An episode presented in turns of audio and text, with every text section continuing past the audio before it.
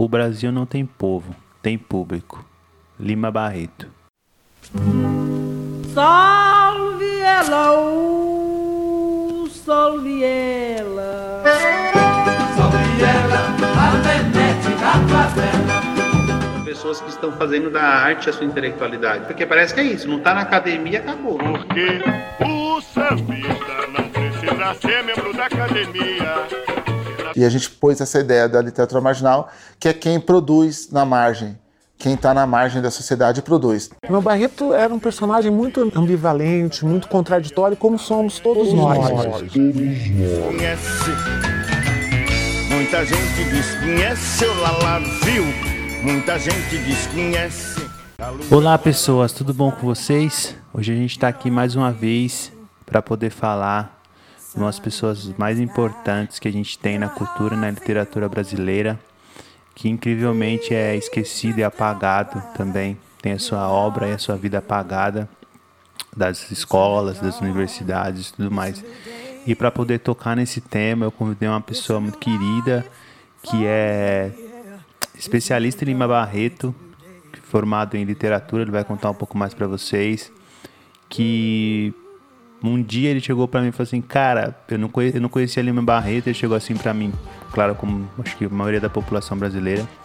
Chegou assim para mim e falou: Cara, Lima Barreto é muito bom pra gente poder falar sobre o país que a gente tá vivendo hoje, sobre masculinidade, sobre relação do homem com o corpo, com as drogas e tudo mais. E eu fiquei assim, caraca, tá E ele vai falar um pouco disso pra gente. É, tô aqui com Leonardo Francelino. Léo, quem é você nessa sociedade alegre e nada visionária? Olá pessoal, eu sou o Leonardo, sou professor de língua portuguesa, né, mas minha área é literatura, né, literatura brasileira.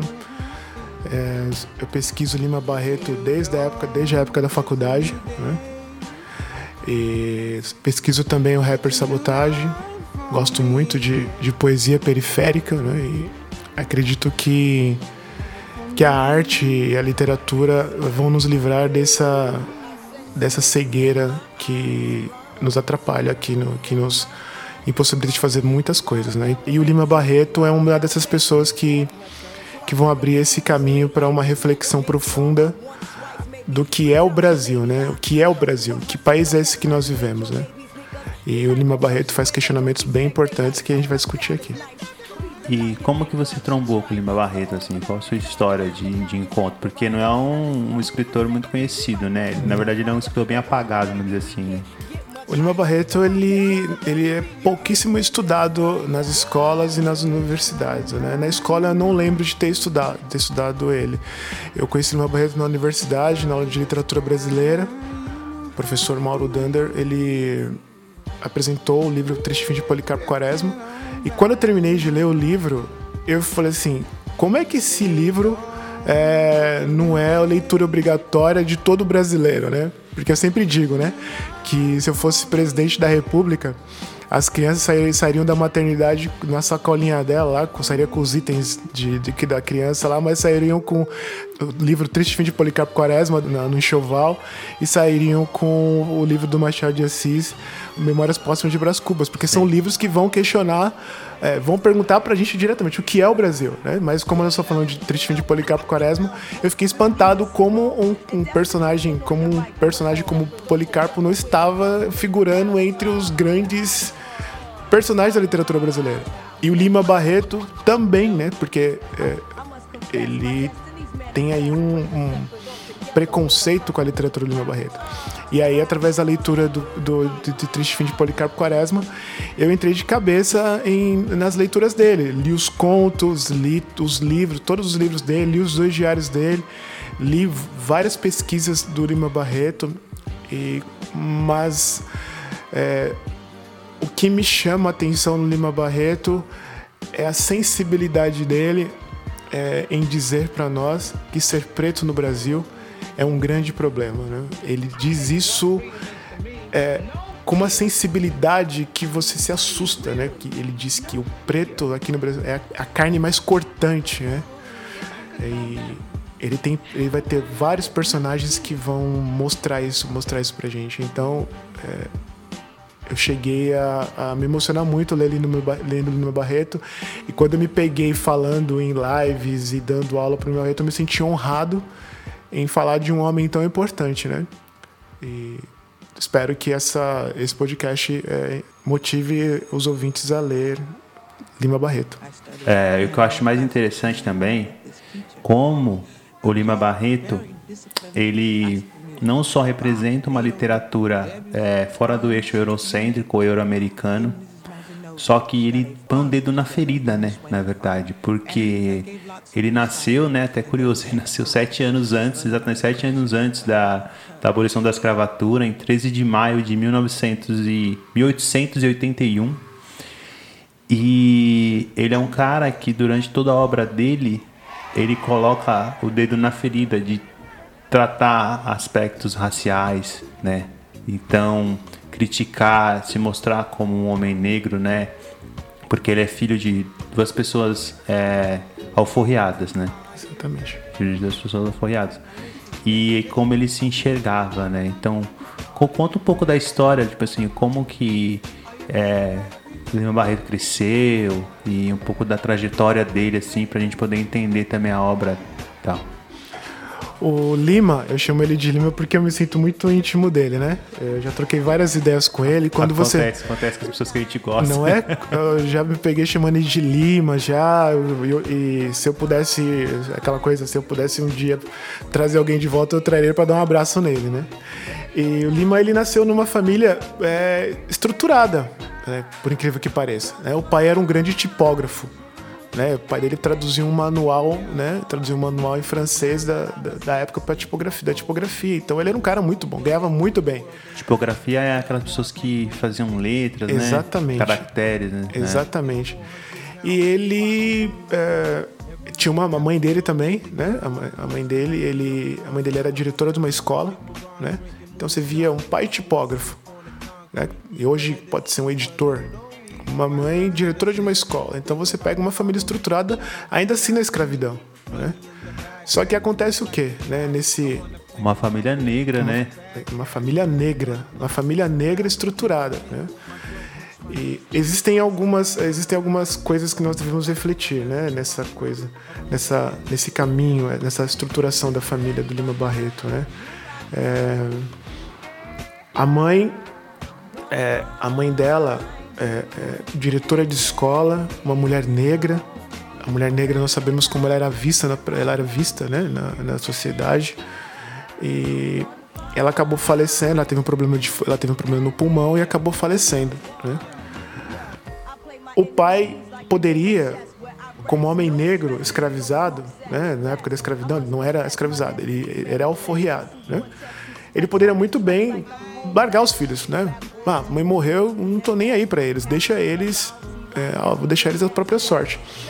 Pai pega, é, tem uma casa, tem, tinha uma casa na, na, na serra, na- nas montanhas, e levou a família para lá, levou os filhos para lá. Então, levou os filhos para lá, só que é o seguinte, a gente vai morar aqui um tempo. Segunda, a sexta- segunda a sexta-feira, vocês vão ficar na escola. Os filhos ficavam no colégio particular, amigo. Era só, no colégio particular. Eu pego vocês no sábado, vocês vão estudar e domingo é livre para vocês. Né? E os meninos adoravam isso, viveram nessa rotina até quase a fase adulta, né? de, de saírem da escola. O Lima, que é o nosso, que é o nosso o alvo da, da nossa discussão, ele ele gostava disso, né? Ele gostava de, de- de- dessa rotina, ele gostava de estudar. E só que nesse caminho, depois que ele terminou a escola, ele foi para a Politécnica fazer engenharia, né? Só que ele não estava se dando bem nos estudos. O Lima Barreto, imagina, ele fazendo engenharia, tem que fazer cálculo. Eu não imaginava o Lima Barreto fazendo cálculos. E ele não se dava bem com os, com os números, com as, com as coisas da engenharia, né? com os estudos de engenharia. E aí, nesse caminho, ele, o, pai, é, o pai teve um problema e ele acabou, o pai dele acabou ficando é, louco. Né? O pai dele acabou ficando louco. O pai dele perdeu. O pai dele tinha medo de perder o emprego e sofria várias pressões. O pai dele trabalhava para o Império, né? para a gráfica do Império, era tipógrafo do Império. E aí, quando o Brasil foi ser república, ele temeu perder o emprego. Né? Ficou temendo perder o emprego e ah, os rendimentos dele iam cair bastante. E foi o que aconteceu. E isso causou uma pressão muito grande nele ele ficou louco, né? Porque na verdade o pai dele também ele, ele era meio que apadrinhado por uma pessoa forte do império, né? Que era o, o barão de Ouro Preto. Barão de Ouro Preto, o barão esse de mesmo. Ouro Preto. E isso explica também o Lima Barreto conseguir estudar numa escola, né? Conseguir ser alforreado. Exatamente. conseguir- porque acho que a, a gente falou isso no episódio 2 de Liberdade, que eu trago um pouco a história do André Rebouças. Que tal como a história de hoje, as pessoas olham para as pessoas negras e para defender a meritocracia, ah, mas é só você se esforçar que vocês conseguem. Naquela época existiam negros alforriados, que eles já usavam essa desculpa. Não, mas se o negro se esforçar e comprar a alforria dele, ele também pode conseguir. ah, é, não precisa ser um escravizado, né? Então essa história É. não é de hoje. Lé do engano, né? Ou seja, as pessoas, até desde, desde eh, muito atrás, eh, o Brasil tenta enganar o povo negro com esse, com esse papinho sem vergonha, né? E aí e o pai dele ficou, ficou louco, né? O pai dele ficou louco e o Lima Barreto, como irmão mais velho, com mais dois irmãos. E aí? O que, que ficou pra ele? Não tenho mãe, vou ter que sair da faculdade e arrumar um trabalho para poder sustentar minha família. Ele fez o concurso público, fez o concurso público, mas não se engane, ser, ser concursado naquela época não era como é hoje, né? Era uma não era tão bem visto assim, não ganhavam tão bem. Ele era mauense, ele trabalhava na Secretaria de Guerras, né? E nos diários dele ele vai reclamar que não era aquilo que ele queria, que ele queria viver de literatura, que ele queria viver da arte e tal. Isso a gente vai falar mais pra frente. Mas ele sustentou muito, a, sustentou a família dele e aconteceu que o Lima começou a ter contato com as artes, né? Com a literatura. Então ele começou, como todos nós já fizemos um dia, vamos sair do trabalho, ah, vamos andar lá na Paulista, ou vamos é, passar ali na Augusta, comer alguma coisa. É, para quem bebe, eu não bebo, ah, vamos beber alguma coisa. E o Lima começou a conhecer a- a- a- as pessoas influentes do mundo da, da- do mundo da literatura ali nos barzinhos ali da, da, da Rua do Ouvidor, no Rio de Janeiro, né? Então ele começou a conversar com um, começou a conversar com outro, e pá, um amigo de copo, começou a conhecer poeta daqui, um poeta dali, né? Pra quem não sabe, o Lima Barreto conheceu o Monteiro Lobato, né? Conheceu o Monteiro Lobato. E, e aí começou a tragédia do Lima Barreto. É, ele, como, como o Baco canta, né? Eu, eu, eu disfarço minha tristeza com cigarro e com, com uísque, né? O Lima Barreto começou, para esquecer os problemas de dentro de casa, começou a beber Paraty, né? Paraty era a bebida da época. Ele bebia, assim, tem gente que bebe. Meu, meu Barreto, ele não, ele não se contentava com um copo só, né? Bebia pra caramba. Enxugava o caneco, né? Exatamente, tava procurando, eu tava tentando lembrar essa expressão, ele enxugava o caneco, né? E isso fez ele ser um dependente, um dependente de, da bebida, né? Ele era alcoólatra, né? Que aconteceu? Ele com. O Lima Barreto com 22 anos, ele foi internado. Internado no, no, no hospício, né? E lá ele escreveu o primeiro diário dele, eh, que é um dos temas do nosso, da nossa discussão aqui. A bebida naquela época, o Lima Barreto bebeu Parece que ele teve um surto psicótico, né? Um Exatamente, surto. um surto psicótico, mas assim, é uma questão assim, ele bebia, bebia muito. Então a família dele achava que ele estava maluco, que estava louco. E levaram ele pro hospício. Achando que era uma, é, que era uma loucura, né? Mas nada mais era álcool, ele bebia muito, né? E naquela época também, é importante dizer que o Brasil saía do Império, entrava na República e tinha uma proposta de modernização do país, né? E dentro dessa proposta de modernização existia os loucos, antigamente eram pessoas comuns, assim, andavam pela rua, tinha sempre é, aquelas pessoas que gostavam e tal, né? Eram pessoas, não eram pessoas vistas na- na- no caráter de ser excluído da sociedade para serem tratados e tal. Isso vem acontecer com o Brasil República, assim. No começo da República, essa proposta de modernização, que aí começa os hospícios, aí começa essas coisas todas, né? Então, Lima Barreto pega bem essa fase. Inclusive, eles acreditavam que alcoólatras, que é, pessoas usuárias de droga, pessoas que tinham outras doenças e tal, eram por conta de algum desvio mental, né? Ou de alguma algo- do, do caráter do ser excluído da sociedade, né? Não é tal visto como já uma doença e que a pessoa tem um caráter biológico, ou a pessoa pode ter desen- desenvolvido isso na, no tempo, ela pode muito bem conviver, fazer um tratamento. Antigamente era trancafiar as pessoas da- dentro de manicômios e lá elas ficarem, né? E o que nós sabemos da, da- sabemos disso é o quê? O que é o que tinha, quem lê os diários do Lima Barreto e quem puxar pelos quem for dar uma pesquisada, a, a maioria da população desses hospícios eram pessoas negras, né? Porque eram pessoas que que tinham saído porque esse primeiro diário do Lima Barreto, o diário íntimo, ele escreveu, ele começou a escrever no dia 12 de junho de 1903 né? Então, o Brasil já não era um país que, que vivia sob o regime da escravidão, escravidão. Então, ele, quem for pesquisar, quem for pesquisar na, na, na época, na época tinha muitas pessoas negras. Por quê? Porque não tinha trabalho. A bebida tinha bebida. As pessoas bebiam muito, né?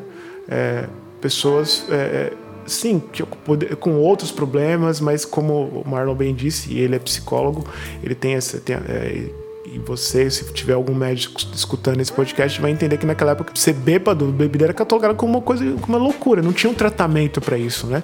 A pessoa não era tratada como hoje, como tem os alcoólicos anônimos, existem grupos em, em vários lugares que tratam a, tratam a questão do alcoolismo, que é uma questão muito séria.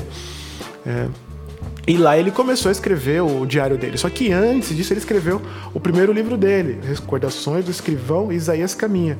Ele publicou em 1909, né? Em 19- 1909.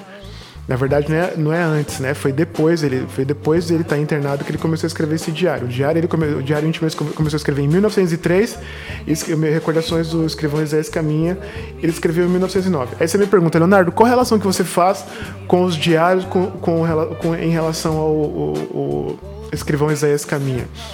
Isaías Caminha é um rapaz negro, um jovem negro que mora no interior e tem o sonho de vir para a cidade grande para ser alguém. Só que ele é, vocês, gra- o- vocês aqui do Pipoqueiro gravaram um programa maravilhoso, Tornar-se Negro, que fez uma diferença enorme na minha vida. Ele não tinha se encontrado, ele não sabia que era negro, tinha uma inocência. Preconceito, preconceito racial com a minha pele não existe, né? E aí ele conversou com um tio dele, né, que morava no sítio com ele. O tio dele levou, levou ele na casa de um- uma pessoa influente da, da cidade onde ele morava e falou: Ó, eu vou escrever uma carta para tal pessoa, você vai entregar essa carta lá para a pessoa e ele vai te arrumar um emprego. Né? Então escreveu a carta e o menino se despediu da mãe, triste, falou: mãe, eu vou para a cidade para ser alguém. Pegou o trem e o trem fez uma parada numa confeitaria.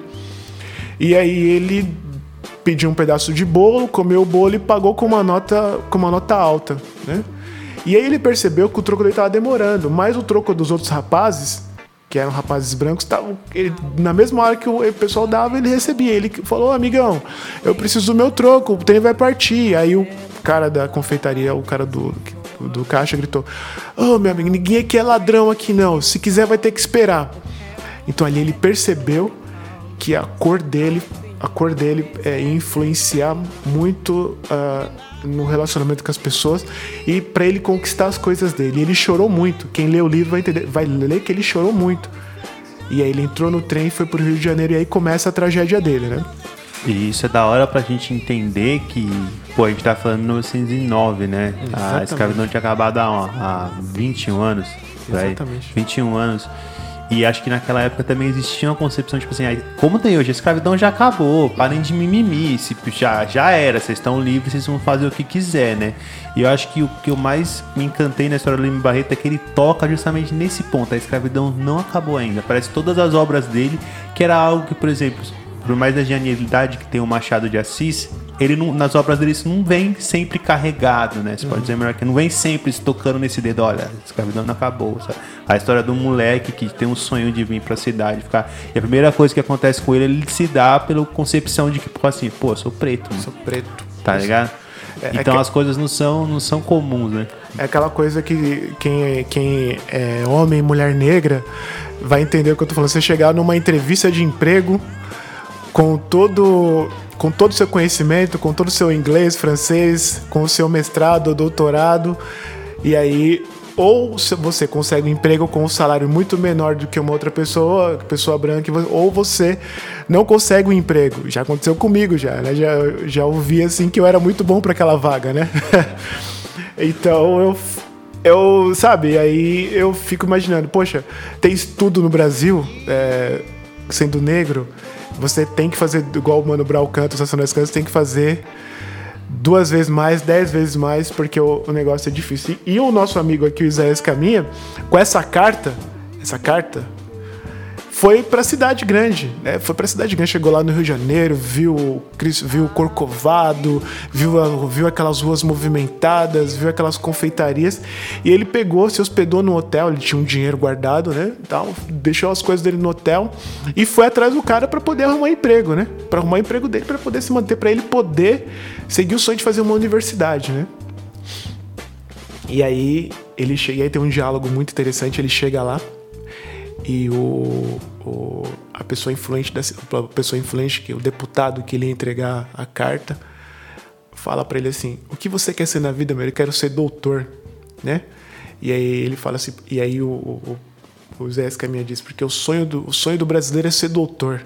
Chama-se de doutor pra tudo, né?" Doutor isso, doutor aquilo, e nem muitas vezes a pessoa tem a formação para ser chamada de doutor, né? Então, e é um diálogo muito interessante que eu gosto muito, né? Que no Brasil qualquer pessoa que tem um pouquinho de estudo, que não seja que seja branca, é doutor. Eu já vi muitas vezes é um Que nem fez doutorado. que nem fez doutorado é doutor, né? É uma, dá uma discussão muito, dá um outro podcast, um outro programa isso daí, que é, só é doutor quem faz doutorado. né? Então, dá Fica aí a dica aí. Fica a dica aí.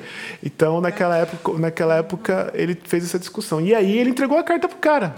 E o cara fala pra ele assim, ó, eu não tenho emprego pra te arrumar agora. E aí como é que o cara faz? Ele tinha dinheiro pra ficar lá o quê? Duas semanas no hotel. E depois disso, como é que ia ficar? Né? Então o cara, "Mas- tá, ó, não tenho dinheiro, não tenho, não tenho emprego pra você, não vai dar pra arrumar pra você. O país tá em crise, não é como era antes, né? E aí ele sai com uma mão na frente e outra atrás, né? E aí lembro, quando eu vi, li esse trecho, eu lembrei de muitas vezes lá na Barão de Tapetininga com o currículo na mão, ficando o dia inteiro pra fazer uma entrevista e não tenho um emprego, com toda a qualificação que, que eu tenho, que eu já estudei, que não só eu, mas você que tá me escutando aí, o Marlon também, de bater lata. E, mas assim, eu ainda tinha minha casa, tinha os meus pais que me ajudavam, né? Mas eu fico pensando em quantos milhares de Isaías Caminha tem por aí, principalmente nos dias de hoje, com essa pandemia, com esses problemas, sendo negro, bate numa porta e não consegue. Essa história de se reinventar do mercado de trabalho hoje é uma crueldade muito grande. É uma, olha só a reflexão que a gente está fazendo a partir de um livro que foi, de um livro que foi escrito em 1909. Essa história de se reinventar, ela é muito cruel. Porque quem tem condições de se reinventar hoje? De deixar um trabalho, eu sou, eu sou porteiro. Vamos supor. O Zé ali da esquina é porteiro. Perdi o emprego. E aí ele vê na televisão. Vai que dá pra fazer. Mas ele não tem grana pra poder investir em outro, outra coisa. O que, que vai sobrar pra ele? Vai sobrar pra ele o mesmo caminho que o que Zé Escaminha fez. Que qual foi? Tem que se virar. Se vira, corre atrás, dá o seu jeito. Né? E muitos caras conseguiram. Muitas pessoas conseguiram se virar. Outras não. E o que sobrou pra essas pessoas que não conseguiram? O alcoolismo ou a prisão. Porque esse é o projeto do Brasil. Né? E naquela época os manicômios, né? Os manicômios podia. foi o destino. Eu Exatamente. acho muito interessante você falar isso do, do Isaías Caminha e eu traço até com a própria história do Lima Barreto, porque é um cara que tinha tudo pra dar certo no sentido do sucesso, né? E, e tal. Só que eu acho que principalmente no Lima Barreto, o pai dele era. O nome é Visconde de Ouro Preto. O pai dele era padrinhado do Visconde de Ouro Preto. Foi o cara que pagou os melhores colégios, né? Tem umas fotos na internet, só o Lima Barreto pretinho lá e aqueles galegos em volta. Exatamente. Então o cara tinha tudo pra dar certo. O cara não só não tinha a cor da pele pra dar certo. Exatamente. E parece ser um bagulho muito. Ah, não, porra, que exagero. Pá, mano, o Lima Barreto, se ele fosse de uma família branca, bem estruturada, ele. Ah, minha mãe morreu? Não, vamos continuar ajudando ele. Não, o pai dele agora ficou louco, a gente continua ajudando pra ele estudar. Não, o cara só tinha o pai. Sabe? Então, assim, acabou aqui a história de muita galera, mano. Treta, tá ligado? Da gente mesmo. Tipo, pô, você vai pra faculdade, a galera que dorme o dia inteiro e à noite estuda. E você tem que dar um trampo, você tem que fazer o seu corre inteiro, chegar lá cansadíssimo, assim, tá ligado? Às vezes você fala assim, mano, eu vou desistir dessa parada aqui. Exatamente. Sabe, não tem como. Naquela época os colégios eram integrais, né? Então o ele escolhia, ou ele escolhia trampar, ou ele escolhia estudar. E aí vai estudar e vai morrer de fome, tá ligado? Então é, é muito louco pra gente discutir até hoje também, até onde é, a força que a meritocracia tem, tá ligado?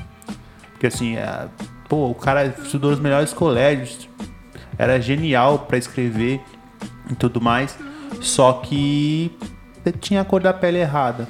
Que o caminho, bem como você disse, para as pessoas negras acaba sendo o alcoolismo, que eu acho um gancho legal pra gente falar de masculinidade, é o manicômio ou a prisão. Tá ligado? É, tem um, um negócio do MC daquele. No desfile da Leb Fantasma que ele fala que eu fiz pra cá passarela o que eles fizeram com a cadeia favela, né? Enchi de preto. Porque os caras só querem colocar nós da favela na cadeia, tá ligado? Então. É, por que, que, por que, que você acha que dá pra discutir masculinidade com o Lima Barreto? Dá pra discutir masculinidade em Lima Barreto? Masculinidades pretas, né? masculinidades negras, né? A gente. Primeiro a gente tem que pensar no seguinte, a gente tem que pensar é, na arte, né? Porque o que sobrou para o povo preto? Né? O que sobrou para o povo preto? O Franz Fanon vai dizer que vai dizer que o que o homem negro não é homem, né? O que eu entendo com isso? Que o homem negro é um bicho. Por que eu digo isso? Porque quando o negro era vendido, ele era vendido é, arroba, né? É boi, é bicho. E aí o Fanon, Fanon vai dizer assim, é, diante desse, disso, nós precisamos desse, desses vários desse contexto que ele foi, é, foi colocado, nós precisamos tirá-lo de lá, né? E sair desse não lugar, desse não lugar em que a margem, as margens não foram feitas pra, não foram não foram feitas para nós, sobrou a arte. E o negro se, se ergue com, a, com coisas lindas, né? Coisas lindas e que, por exemplo, a religião, a religiosidade, né? Que é uma coisa linda e que possibilitou que o negro tivesse sua, que mantivesse as suas raízes aqui no, aqui no nosso país. A dança, né? Que, que faz parte da, da, da religião também, né? Teve a culinária também, né? A culinária trazida da África por muitos escravos. O negro buscou formas de se reinventar em, em um lugar hostil em que ele foi é, em que ele foi ele o nome ele perdeu o nome a identidade ele perdeu o nome dele a identidade dele né? ele perdeu é, a religiosidade dele a religiosidade foi tirada dele né? o corpo dele não era mais o corpo dele era de uma outra pessoa. Ele teve que trabalhar quase 12 horas por dia e comer toucinho lá de porco. Quase 12 horas por dia. Tem um dia só de folga. Então ele vivia em uma situação é, horrível. E sobrou para ele o que sobrou? Sobrou a arte. A arte, a arte, a, a, religiosidade, a religião preta, a religião negra da África, fizeram com que o negro se reerguesse. E aqui o nosso caso da arte, é, nós temos aqui no Brasil os principais escritores do Brasil. Machado de Assis nasceu no Morro. Machado de Assis não se formou em faculdade. Preto, do Morro. Desceu do Morro e criou nada mais nada menos que Dom Casmurro, Capitu, Brás Cubas, Quincas Borba, né? E aí o Lima Barreto, tô falando dos, tô falando da, posso falar também da Maria Firmino com Úrsula, primeira mulher preta no Brasil a escrever um livro numa época de escravidão. Só que o Machado de Assis, ele é fabuloso, eu não tenho que falar do Machado de Assis. O Machado de Assis faz um caminho para interpretar o Brasil sob o ponto de vista do homem branco rico. O Lima Barreto faz uma coisa que o Machado de Assis, eu adoro como ele criou os personagens deles, mas eu amo como o Lima Barreto interpreta o Brasil, como ele fala do Brasil. E aí o Lima Barreto cria uma, uma expressão maravilhosa chamada aristocracia suburbana, suburbana. Se você me permite, eu vou ler esse trecho aqui porque eu não posso deixar de ler esse trecho. Com certeza. Esse trecho está lá no livro é, é, Triste Fim de Policarpo Quaresma. E, e assim, Dessa maneira, Ricardo Coração dos Outros gozava da estima geral da alta sociedade suburbana. É uma alta sociedade muito especial e que só é alta nos subúrbios. Compõe-se em geral de funcionários públicos, de pequenos negociantes, de médicos com alguma clínica, de tenentes de, de diferentes milícias. Nata essa que impa pelas ruas esburacadas daquelas distantes regiões, assim como nas festas e nos bailes, com mais forças que a burguesia de Petrópolis e Botafogo. Isto é só lá, nos bailes, nas festas e nas ruas, onde se, onde se algum dos seus representantes vê um tipo mais ou menos, olha-o de cabeça aos pés, demoradamente, assim como quem diz: Aparece lá em casa que te dou um prato de comida, porque o orgulho da aristocracia suburbana está em ter todo dia jantar e almoço, muito feijão, muita carne seca, muito sopado. Aí julga ela é que está a pedra de toque da nobreza, da alta linha, da distinção. Fora dos subúrbios, na rua do ouvidor, nos teatros, nas grandes festas centrais, essa gente míngua, apaga-se, desaparece, chegando até as suas mulheres e filhas a perder a beleza com que deslumbram quase diariamente os lindos cavalheiros dos intermináveis bailes diários daquelas endodezas. Então, meu amigo, eu tenho um trecho aqui em que o Lima Barreto vai me dizer o seguinte: olha, é, e o Triste Fim de Policarpo Quaresma, ele foi escrito. é sempre muito bom a gente lembrar lembrar as datas. Ele escreveu Triste foi publicado em 1915. Então, veja só, ele já lança uma discussão importante, né? Ele está dizendo que, que, nessa, que na, nessa aristocracia suburbana, que nos subúrbios do, da, do Rio de Janeiro, existiam médicos, existiam costureiras, existiam gente, gentes de toda sorte, com todo tipo de profissão. Mas eram pessoas que moravam no subúrbio. Quando eu, quando eu Leonardo, é, leio isso, eu já penso o seguinte: pô, eram, eram pessoas. É, que tinham, sofreram preconceitos por morar no subúrbio. Então, no meu Barreto já discute o seguinte: uma nova classe de pessoas. Que é, existiam os negros que sofriam esse, preconceito racial, mas existiam outras pessoas que sofriam preconceitos, mesmo sendo brancas, morando em subúrbio. Né? preconceito por ser favelado, por não conseguir um emprego porque mora longe, ou porque é, mora perto de algum lugar em que vende droga e a pessoa do RH, o chefe puxa e fala: Não, eu não vou contratar esse cara porque ele mora num lugar do ruim, né? E o Gessé de Souza, o grande escritor Gessé de Souza, vai discutir a nova, essa nova classe. Essa, hoje o Gessé de Souza está discutindo isso. E aí você fala, pô, mas o Lima Barreto vai discutir isso em Triste Fim de Policarpo Quaresma nesse trecho. E não é só isso. Desses lugares é que saem, é, saem a, a nata da nossa cultura. Você mesmo no seu podcast do, do, do, do Candeia explicou pra gente de onde Candeia veio.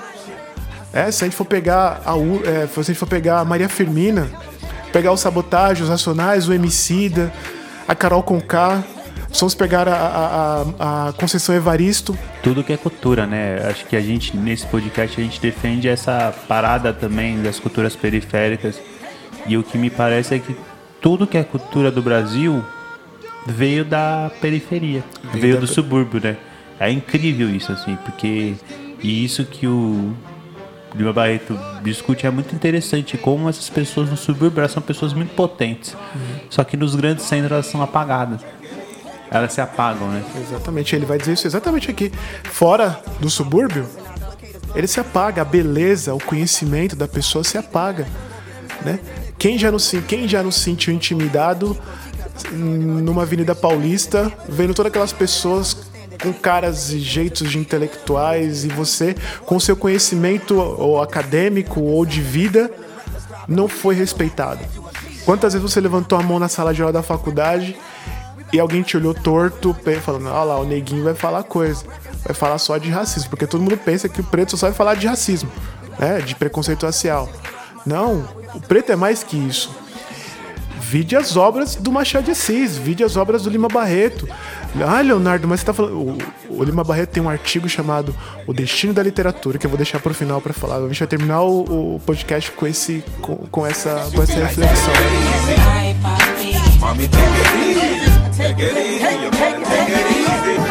You know,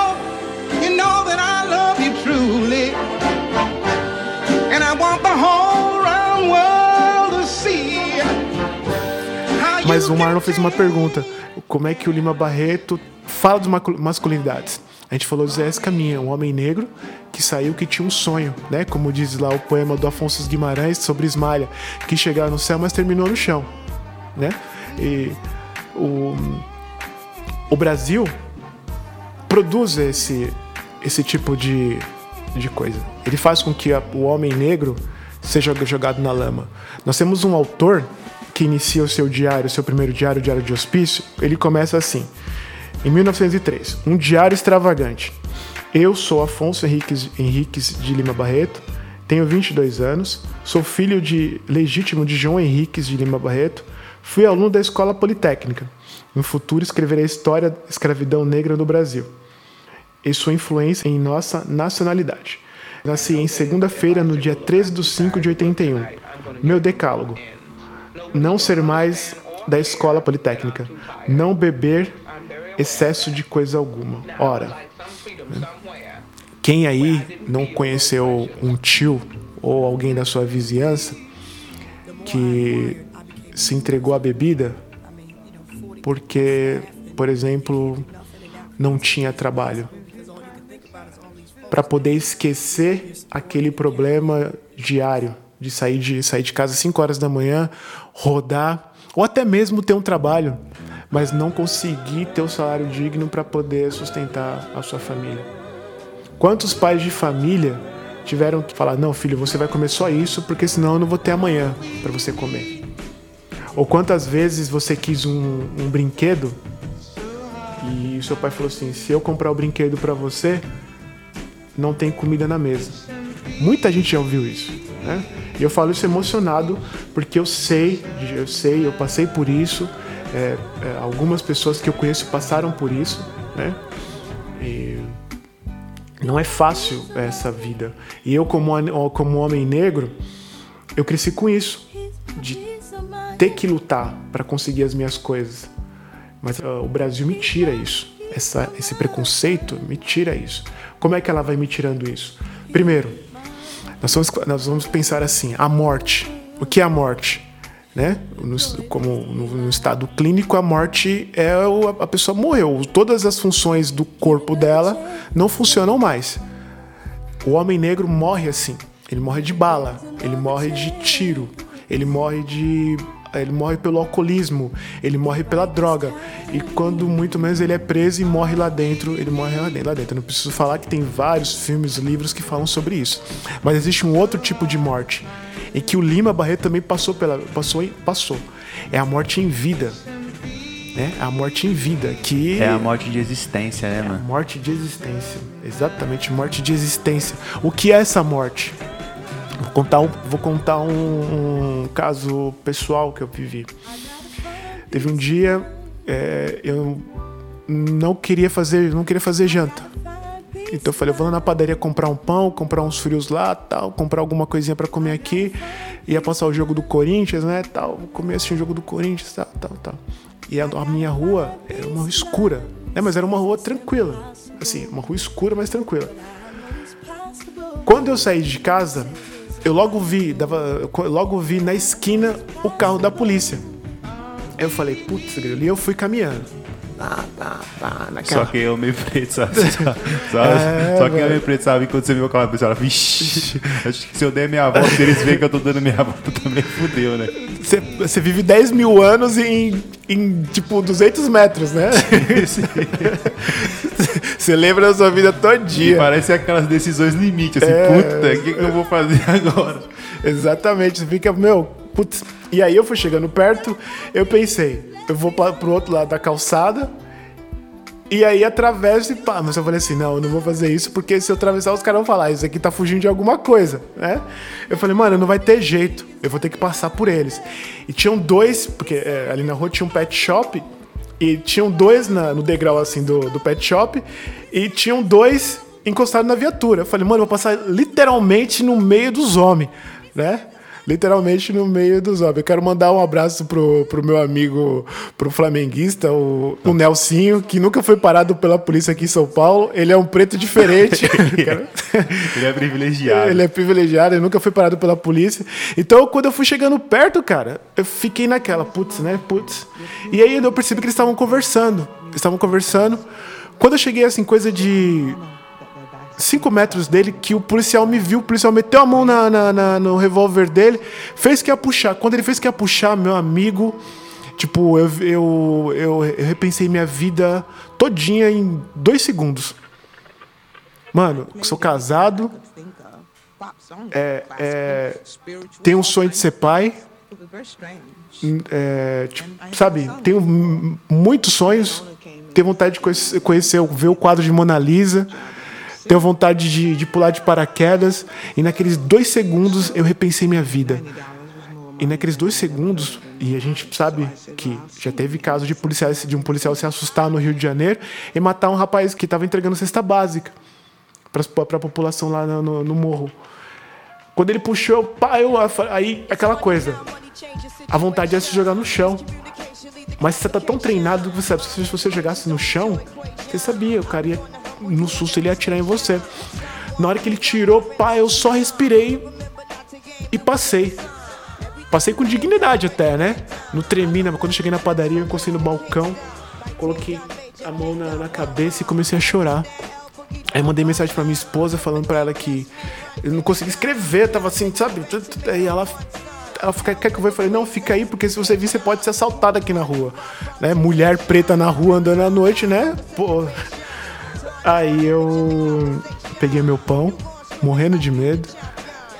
E aí quando eu saí, os policiais não estavam mais lá. né? Porque eu fiquei bem uns 10 minutos lá dentro até minha, minha tremedeira toda passar. Voltei pra casa, eu nem consegui comer o que eu comprei. Nem consegui ver que o Corinthians ganhou do Palmeiras de 1 a 0 né, direito. E olha que eu sou corintiano pra caramba, entendeu? E foi muito triste aquilo pra mim. Morrer em vida é isso. Porque agora eu tenho medo de sair à noite pra comprar, comprar qualquer coisa. E, e várias questões, né? Eu, eu, eu, por exemplo, eu nunca consegui assistir aquela série Os Olhos Se Condenam toda. Porque eu tenho algumas histórias de violência policial e tem uma muito forte. Outro dia eu conto, assim, que eu sofri no centro também. E quando eu comecei a ver aquela série, foi vários gatilhos na minha cabeça de novo daquilo. E eu parei, assim, no segundo episódio, eu fui até o segundo. E depois do segundo eu tava ficando transtornado. Exatamente. Sem zoeira. E e eu acho que é isso também que você, o que você tá trazendo. É algo muito interessante, né? Porque é uma morte horrível, né? E, e a gente pensar nisso, tipo, a sua situação.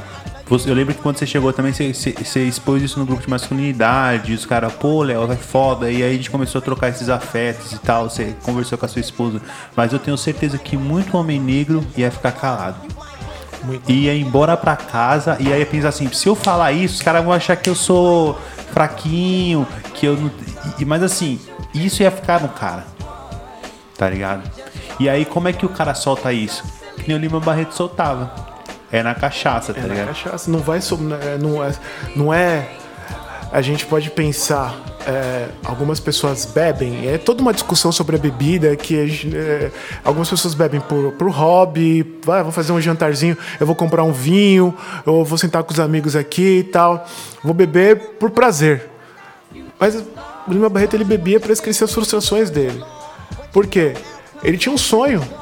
E aí eu lembro, vou mencionar mais uma vez, do poema do Afonso Guimarães, que o MC da colocou na música dele chamada Esmalha, que o nome do- desse poema é Esmalha, que Esmalha queria chegar no céu, mas terminou no chão. Eu mesmo tive que parar a faculdade três vezes. Pensa nisso. Três turmas se formaram. E eu fui ficando para trás. E aí, quantas pessoas ainda com esse sonho do diploma tem que parar a faculdade, ou tem que parar uma construção de uma casa, ou tem que adiar uma viagem, porque morre em vida, ou morre de. é, vou usar esse, esse termo, morre de morte matada. Ou em muitos casos, vai, ah, o que vai ocasionar a bebida vai gerar algumas doenças nas pessoas. Né? Por exemplo, vai gerar lá ter cirrose ou tem uma parada cardíaca. E quanto preto aí, homem negro, não morre de parada cardíaca? É, eu, pelo menos eu conheço. Na minha família tem aí pelo menos três casos. Né? Ou de repente é, drogas, maconha, essas coisas todas, né? Eu, assim, eu, é, eu não vou entrar no mérito dessa discussão, mas eu tenho as minhas convicções em relação, em relação à maconha. Uma hora a gente pode discutir sobre isso. Mas se é droga, se escraviza, se tira a vida de outra pessoa, se tira a vida de outra, se tira a, a vida de um outro, de uma pessoa, se faz uma mãe chorar, tem que ser discutido. Né? O Mano Brown diz assim: os brancos fazem campanha contra as drogas, mas lucram muito com o dinheiro da bebida que é vivido na favela. E aí a favela morre. E as pessoas morrem. E aí a cada 23 minutos um preto morre. E só foi mais um preto que morreu.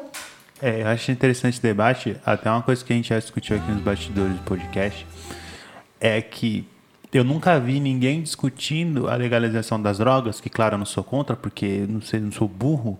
A guerra às drogas só mata cada vez mais pessoas pretas, mas eu nunca vi ninguém discutindo a legalização das drogas junto com um plano de saúde para as pessoas periféricas. Porque assim, legalizar droga, tal como as pessoas pretas periféricas se relacionam hoje, é mais, que nem o crioulo fala, é mais canhão na boca de quem tanto se humilhou. Tá ligado? Você vai só vai levar cada vez a era o álcool, agora você tem aqui ó, a maconha, você tem a cocaína, né? Com todo o debate que pode ter sobre maconha, querendo ou não, algumas pessoas viciam e a única fonte de prazer que ela consegue obter é aquilo, tal. É, vai ter mais, nossa, vai ter mais agora essas drogas aqui pra se fuder. Tá ligado? Então, assim, não tem como você avançar num debate de droga que quase eu não vejo ninguém fazendo assim, ah, é legalizar porque acabar o tráfico, firmeza. Mas calma aí, velho. E aquelas pessoas lá que se humilham pra caralho, que é a única fonte de prazer e a única forma que elas conseguem ter de válvula de escape é o uso de drogas. Como que você vai resolver essa fita? Você vai levar mais desgraça pra lá ainda? E o preconceito que as pessoas ainda têm sobre essas pessoas. Porque, assim, é, conhecer a mente de uma pessoa, você tem que conhecer a história dessa pessoa. Porque quando você entra. no- Esses dias eu entrei no, entrei no barzinho, quando eu entrei no barzinho eu vi um, um tiozinho com. Já entrando com limão na boca. Já pra tomar cachaça, já. Quem, quem, os caras que já viram, já sabe que é aquele negócio pra bater e não. né? É, eu falei, o cara já entrou, o cara já entrou chupando limão. E assim, as pessoas têm preconceito com essas pessoas, porque elas não sabem o que tá acontecendo com ele. Os, os traumas que ele viveu na infância dele. É muito fácil julgar o cara que tá preso lá. Mas ninguém vê a história dele, que ele passou. né? Ninguém vê o que ele passou na infância dele. O que ele teve que fazer pra sobreviver. E por que, que ele roubou? Por que, que ele matou? A gente tem que ter uma reflexão e, e- e os nossos preconceitos ficarem. ficarem é, é assim, é, a justiça tem que agir. Não estou dizendo que não, a justiça tem que agir. Mas eu acredito que os, os nossos preconceitos matam, matam muito mais que bala. Matam muito mais que bala. É, se eu vejo um, homem negro na rua, eu já ouvi isso. Ou se eu estiver na rua e eu ver um homem negro um homem branco, eu vou pro lado da calçada que tem um homem branco. Aí eu falei pra pessoa, ó, então, tomara que o homem branco te assalte e eu vou rir da tua cara, porque você é trouxa, eu falei pra ela. Entende? Mas assim, Marlon, é uma outra questão também que a gente tem que discutir, que tem. é, eu sei que o tempo é curto, mas que a gente tem que levantar aqui. É, o Lima Barreto nunca teve um relacionamento. Nunca teve um relacionamento. E o Lima Barreto não se achava bonito. E se você pega as fotos do Lima Barreto, ele era um homem bonito. Inteligente, escrevia para vários jornais, né? Pelo menos o que escrevem sobre ele, era um, um cara do bem, né? Eu não se achava bonito. O Michael Jackson, o Michael Jackson deu uma entrevista para deu uma entrevista para Oprah dizendo que não se achava bonito. Mas assim, o Michael Jackson, quem olha as fotos do Michael Jackson, é um cara lindo pra caramba. O Michael Jackson não se achava lindo, não se achava bonito. E quantos homens pretos hoje têm dificuldade? E aí eu pego um cara que tem algum problema, algum problema de saúde, é, o cara não, os caras não se acham bonito. Eu, eu gosto do nosso grupo de, de masculinidades, que muitos caras falam assim, você é lindo. E uma vez o, o Yaká me disse assim, pô negão, você é muito lindo. Eu fiquei, eu, fiquei muito, eu fiquei muito assim, poxa. Você nem sabe o que fazer, Eu falei, né? pô, né? Porque a gente foi crescendo, a gente, a gente cresceu com essa ideia de que a gente não pode se elogiar, de que se elogiar era coisa de mariquinha. falar que outro era bonito. É, geralmente os caras falam assim, né? Como é, uma vez eu vi um post assim, né? Meninas, comentem aí, é, elogiem as meninas como os homens se, é, é, se elogiam, se elogiariam. Ô, bro, tá da hora, hein? O homem, o homem no geral, sendo ele preto e branco, ele não se elogia. E quando falaram pra mim que eu era bonito, eu falei, pô. eu- E aí esse negócio contagia. E uma vez eu vi no metrô, vi um moleque lá, devia ter uns 16 anos, com mó black e tal. E aí eu tava, também tinha acabado de colocar dread, ele olhou pra mim, eu olhei pra ele. Aí eu só falei pra ele assim, você tá mó gatão, hein? E ele deu risada assim, tipo, eu falei, eu falei pra ele, eu cheguei perto dele e falei, você tá muito bonito, meu. Aí ele falou, mano, obrigado, cara. Obrigado. Né? A gente tem que ter essa coisa de se elogiar, de se achar bonito, de se olhar no espelho e falar, pô, eu sou bonito, né? Eu sou bonito, né? Eu tenho um caráter, né? Eu- eu- é- é- não é a minha cor, eu tenho caráter. Eu amo, assim, eu tenho orgulho da minha cor, do meu cabelo e do meu nariz igual diz o crioulo. E o Lima Barreto nunca teve um relacionamento. No diário, no diário, diário íntimo, ele vai contar um caso que ele é um caso que de um flerte que ele teve com uma com uma mulher que era casada. Mas depois não tem registros do Lima Barreto ter, de ter tido um relacionamento. Mas assim, é, ele vai dizer que ele se casou com a literatura. Ou ela me dá tudo que me dá o que eu quero, ou eu não sei o que eu vou fazer ele se entregou para a literatura e ele não teve em vida o que ele, o que ele queria. Né? Assim como o, o Policarpo Quaresma. Se entregou tanto para salvar o Brasil, para lutar pelo Brasil e morreu sozinho, nunca amou. Né? O que é ser bonito num país? Eu ontem fiz uma postagem no grupo lá de masculinidades, que tá lá. E aí eu escrevi, eu fiz pastel para minha esposa. Fiz pastel de brócolis e fiz pastel de, de tomate assado. E aí eu escrevi lá assim: Quem é Rodrigo Hilbert? aí o, o DJ escreveu assim: Melhor. Por que choras, Rodrigo Hilbert, né? E aquela ideia, aquela construção, aquele. Eu, eu não sei se estou usando o termo correto, aquele arquétipo, né? Porque Aquiles representa aquilo que é o povo grego, né? Aquele homem forte que vai lutar até o fim para salvar o, o- o- o país dele de qualquer invasão. Quando eu vejo muitas pessoas é, olhando pro Rodrigo Hilbert, que é o cara que cozinha, que costura, que monta churrasqueira, que cozinha, que faz aquilo, pá, pá, pá, pá, pá. E aí todo sábado de manhã você vai lá no Twitter, tá lá, Rodrigo Hilbert. Todo sábado de manhã tá lá.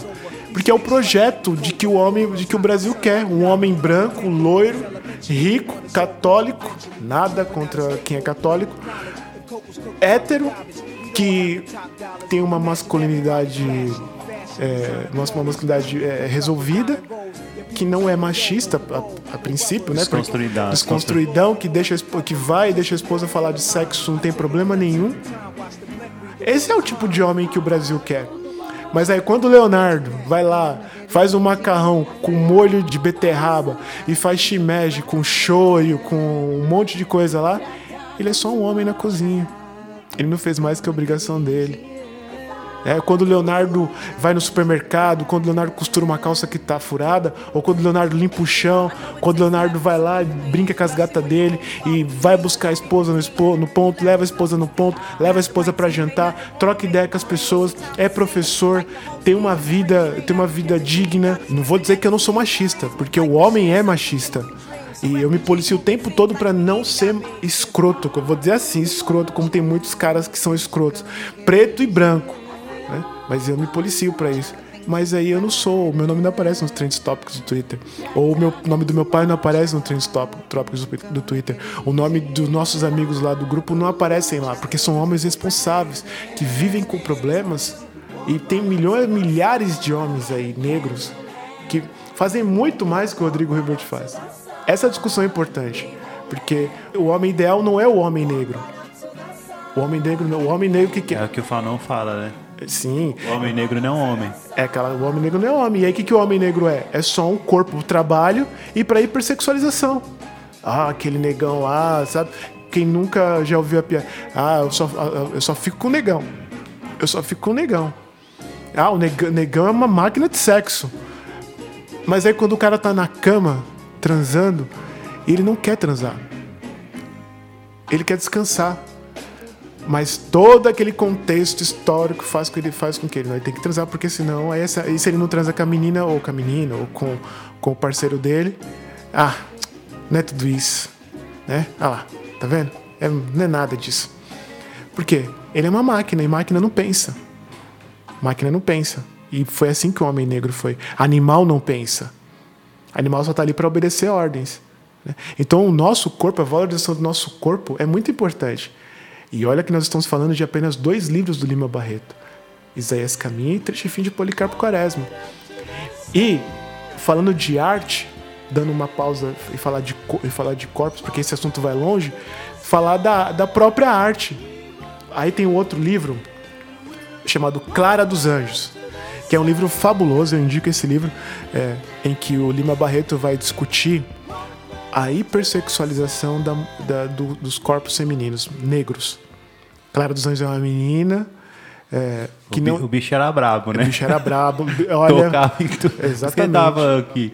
Eu até conversei com o Léo antes do brasileiro. Mano, eu tava estudando Lima Barreto, o bicho tretou com militar, o bicho tretou com, com jornalista, ele tretou com político, assim. Por quê? E eu acho que isso que é a, é a grande genialidade da obra do Lima Barreto. Ele rompeu a cordialidade brasileira total, assim né? É, o Léo até falou antes, assim, porra, o Lima Barreto não gostava de futebol. Você pode pensar, caralho, o cara não gostava de futebol, mas a gente tem que entender que na época do Lima Barreto, futebol era futebol, era aquela coisa de branco, clube, clube, que só podia jogar gente branca. Gente negra nem podia colar perto. O cara olhava e falava, mano, não gosto dessa porra aí, tá ligado? Porque, pô, nem, minha galera nem tá lá, tá ligado? Pode continuar, Léo. E o. Exatamente, ele não gostava de futebol, não gostava de samba, ele não gostava, e ele vai discutir isso, ele vai discutir isso na, na questão do feminismo, ele vai discutir nas crônicas dele, né? Ele fala, ele vai, faz, ele, vai, ele vai escrever uma crônica em que ele vai falar parem de matar as mulheres. Ele não era a favor do feminismo, mas ele era a favor das mulheres. Por que, que ele não era a favor do feminismo? Ele discutiu o seguinte, que onde é que estão as mulheres pretas nessa discussão? Que é uma discussão que se faz hoje, inclusive, né? é? V- Exatamente. Cadê as mulheres pretas nessa discussão? Vocês estão discutindo pra trabalhar, a mãe preta já trabalhava há Ó. mil anos. Muito tempo. Ah, é muito fácil você que é médica, é, que tem um pai que tem 200 milhões de fazendas de, com bois aqui no Brasil, falar sobre a inserção da mulher no mercado de trabalho. Mas aquela mulher preta que tá na favela batendo pilão lá pra fazer sabão, pra fazer um monte de coisa, ela não tem esse acesso, ela não tem essa discussão. E hoje, o movimento, o mo- o movimento feminista discute isso. Cadê a mulher? Onde estão as mulheres pretas nessa discussão? Né? E o Lima vai discutir isso, cara. Ele é muito incrível, ele é muito visionário, né? Um cara muito incrível. E, e, em Clara dos Anjos, que nós estamos dizendo aqui, é o romance que vai falar dessa hipersexualização, só que dessa hipersexualização dos corpos femininos, né? Eu não vou entrar nesse detalhe, porque eu quero destacar um personagem, um personagem, chama Leonardo Flores, né? Ele é poeta, ele é poeta, né? E ele ganhou uma certa fama com, a, com as poesias dele. E aí, de e aí por uma, um problema, ou é, que o, por ele ser negro, ele perde essa fama, né? Só que é, eu, eu, eu falo pra vocês que ele perdeu essa fama como? Tem uma, tia, uma, uma senhora no texto que vai dizer assim: esse menino aí só deixou de ser famoso porque é preto. A gente da nossa cor sofre bastante, tá lá no romance lá, né? Então, gente, até na própria arte, nós somos escolhidos. Os nossos poemas, eh, os nossos poemas, os nossos romances têm uma carga de realismo muito forte. Quem lê o Quarto Despejo da Maria Carolina de Jesus, vê lá e lê a realidade de uma mulher preta para sustentar a família. E muitos, muitos críticos literários não consideram literatura o, livro dela. Né? O próprio Lima Barreto morreu sem ter, sem ser reconhecido e ainda hoje as obras dele, as pessoas que gostam dele, lutam para que ele tenha um lugar, um lugar de destaque na arte. Ele teve a Flip lá em 2017, né? Mas pro tamanho do Lima Barreto é muito pouco, ele devia estar nos vestibulares. Deveria estar nas escolas estudando é, Gonzaga de Sá, o, o- porque para mim uma- a- a- a- nós temos grandes, grandes artigos de- aqui na literatura brasileira que falam sobre a arte e a literatura. Né? Mas o Lima Barreto tem um artigo que eu vou falar no final, que é o destino da literatura é maravilhoso. Né? E muita gente não. E, as pessoas- e isso não está nas escolas, não está nas universidades, não está nas discussões. Né? E a professora Lilia Schwartz escreveu a biografia dele e ela levanta essas questões. Né? Por que esse homem não está? Porque ele é preto. E a arte, né? a arte, a arte bonita, a arte é, é a arte branca. Como já dizia aquela música, é som de preto, de favelado, Aí é, todo mundo critica, olha lá o funk, olha o rap, olha o samba, né? Mas quando toca ninguém fica parado, né? É. E hoje nós temos grandes artistas, né? Nós temos o Jonga, temos o Emicida com o seu álbum que merece que enfim, Dispensa, né? Dispensa dispensa comentário que é um, é, enfim, É, nós temos a Carol Conká, nós temos o Pixinguinha, nós temos Machado de Assis, Lima Barreto, Dona nós temos Lara, Dona Ivone. Lara, nós temos Cruz e Souza, nós temos Úrsula, nós temos a. É, se eu for ficar aqui falando, a gente vai ficar falando até amanhã. Então nem a arte, a arte é, um, é, o, é o- é o caminho fácil para o negro. Eu sou escritor e eu sei, vejo qual a dificuldade de colocar um livro meu no mercado editorial. De quanto, porque é aquela coisa. Uma pessoa que tem dinheiro, ela vai conseguir pagar 4, 5 mil reais para poder é, publicar o livro dele. Mas eu não tenho 4, 5 mil reais para publicar um livro. Porque se eu tirar, se eu tiver 4, 5 mil reais, eu não vou investir nisso. Ah, mas você gosta da arte. Mas o que é prioridade para o povo negro? Mas graças, graças a, a tudo hoje, graças aos esforços, aos nossos ancestrais, nós estamos buscando uma nova ressignificação. Né? É, eu gosto sempre de destacar, Marlon, é, e eu quero falar desse álbum do Emicida como ele é importante para essa nova construção de um de essa nova visão do homem negro, da, da, da mulher negra, de, de que não são pessoas que vão terminar num caixão ou terminar num caixão por uma por causa de uma bala de uma bala ou por causa de problemas de bebida ou por causa de depressão. Tem uma, um poema muito lindo chama, é, chamado Ordem Natural das Coisas. A merendeira desce, o ônibus sai, Dona Maria já se foi. Só depois é que o sol nasce, de madruga que as aranhas tecem no breu. E ele vai construir uma história de uma mulher que tem o sonho de reformar o quartinho, que planta feijão e o feijão nasce, a vida sempre vence, ele fala nesse poema, né? E aí tem um outro, tem uma outra, tem um outro poema dele que ele vai falar das as pequenas alegrias da vida adulta, né? Que é achar uma promoção no supermercado, que é o pai fica feliz com o azul no boletim da filha, né? É, e ele diz assim que tudo isso que são presentes de Deus né? E é o que a gente é. A gente vai no supermercado, a gente fica, quando a gente vê lá uma promoção de, de limão, eu já falo, vou catar cinco dúzias, né? Vou, vou pegar cinco dúzias. Eu, ou meu filho tirou lá, né? pra quem é pai, vê o filho que tirou azul no boletim fica feliz. Ou grita gol que nem um louco quando o time faz o gol, ou que entrega flores pra mulher, ou a, ou a esposa que fica feliz com a sua conquista profissional. Não é só morte que o povo negro vive, que o negro vive. E o Lima Barreto vai falar disso. Quando eu leio isso daqui, da aristocracia suburbana, em Triste Fim de Policarpo Quaresma, são pessoas que, apesar de tudo, oferecem pro outro um prato de comida, igual ele diz aqui. Passa lá em casa mais tarde, que eu te dou um prato de comida. Né? Vai comer aqui, porque aqui na minha casa tem festa. Quem leu o Curtiço, do Aloysio de Azevedo, vai ver lá o Curtiço numa, numa noite de domingo, Curtiço fervendo no samba de pessoas pobres. Pessoas pobres celebrando a vida. É, pessoas, e pessoas negras, pobres, pessoas brancas também, mas celebrando a, celebrando a vida. O que é o bonito. Então, o negro, que fique claro aqui. Isso é louco, né? Porque até você fala do CD do Emicida e e eu, eu vou contar uma história minha. Eu esperava um CD brabo, sabe que é um CD brabo?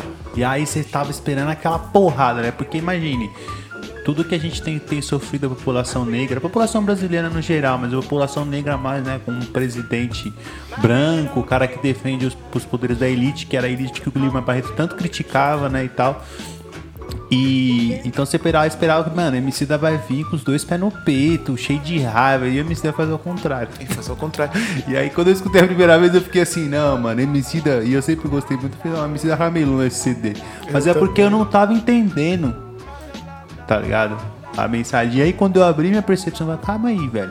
Apesar da gente ter esse presidente cuzão, a gente pode ser muito mais do que isso, né? O, o Luiz Antônio Simas fala uma parada assim: o povo preto não só resiste, ou ele existe ou ele reexiste também, tá ligado? Porque resistir é sempre você estar pautado pela ação do outro. Então o outro bate, eu resisto, o outro bate, eu resisto, o outro bate. Quando na verdade você, que nem a tiazinha que acorda e sai, pai, ela tá existindo ou resistindo, tá ligado? Resistindo no sentido, tipo assim, já que tem esse caminho do homem negro de ser alcoólatra, de morrer por bala, de morrer numa morte existencial e tal, se eu for pra um outro caminho, eu tô resistindo. Exatamente. E assim, é, aquela coisa, Marlon, é, e o pessoal que tá ouvindo, é, quantas vezes a gente parou e olhou aquela plantinha que tá ali na janela e tem uma poeta americana chamada Emily Dixon e ela vai dizer assim, ser flor é uma grande responsabilidade. E você olha aquela plantinha lá na janela, você fala, e você odeia aquela, aquele, aquele alecrim que você plantou lá, e você vê aquela parada crescer. Ou eu, como tenho três gatas, eu jogo um pedacinho de papel pra minha gata e fico viajando nela, brigando, brincando com aquele pedaço de papel. Isso há uns. Isso nunca foi permitido pra gente. De olhar essas coisas simples da vida, a gente se reconectar com a terra. Ver que, a- a- que daquela terra brota o feijão que eu como. Ou eu entender que o Ubuntu é eu sou porque nós somos. Coisa linda, né? De que eu dependo do outro, de que as minhas boas ações vão influenciar na vida do outro e vice-versa, né? E de que é, eu preciso sim trabalhar minha mente, preciso cuidar da minha mente, né? Assim, eu não posso é, ignorar, eu não posso esquecer, eu não posso esquecer o que eu passei, o que os meus ancest- ancestrais passaram e essa carga toda chega, tá aqui até mim hoje. Mas aqui pra frente eu vou criar uma nova narrativa pra mim, mano. O que, que eu vou fazer? Eu faço questão de todas, todo começo de mês de levar minha esposa pra jantar fora. Eu compro pra ela pão, eu compro flor pra ela. Eu dou chocolate pra ela. Daí esse cara manda mensagem e fala assim: Moze, faz uma comida pra mim. Eu vou lá na, vou lá na, na, na internet, vejo a receita e vou lá e faço a receita pra ela. Entendeu? Ou é, é, o meu pai, meu pai leva minha mãe pra jantar fora. Meu pai tem 64 anos. Passou por to... Meu pai passou por ditadura, passou por tudo isso daí. Aí, ó, tá um homem, é um homem preto que leva a esposa pra jantar fora. O meu irmão é advogado, tá todo feliz que é advogado. Minha irmã que tá super feliz, a minha outra irmã casada, terminando uma faculdade. Você que tá escutando, você é, é, você é mulher preta, homem preto, mano, para um momento assim, pega aquela florzinha que tá lá fora lá, que, ou se não você pega um feijãozinho, coloca ele lá no algodão e vê a magia da vida. A magia da vida. E esse CD do Emicida vai trazer essa, vai trazer isso pra gente, essa felicidade. E o Lima Barreto, que engraçado, a gente fala, a gente não tinha combinado isso, conversado isso, mas olha a conexão que tem do Lima Barreto com o, com o Emicida hoje, né?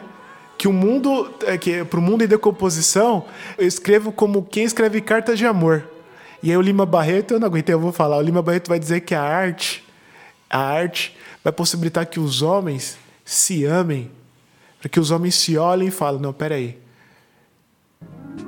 isso aqui é uma coisa boa. A arte é um caminho lindo para que a gente possa reconstruir a nossa sociedade, o nosso país. E o Emicida fez isso. O Emicida, o Sabotagem. Quando, quando o Sabotagem canta Um Bom Lugar, ele não está dizendo só que é a casa dele.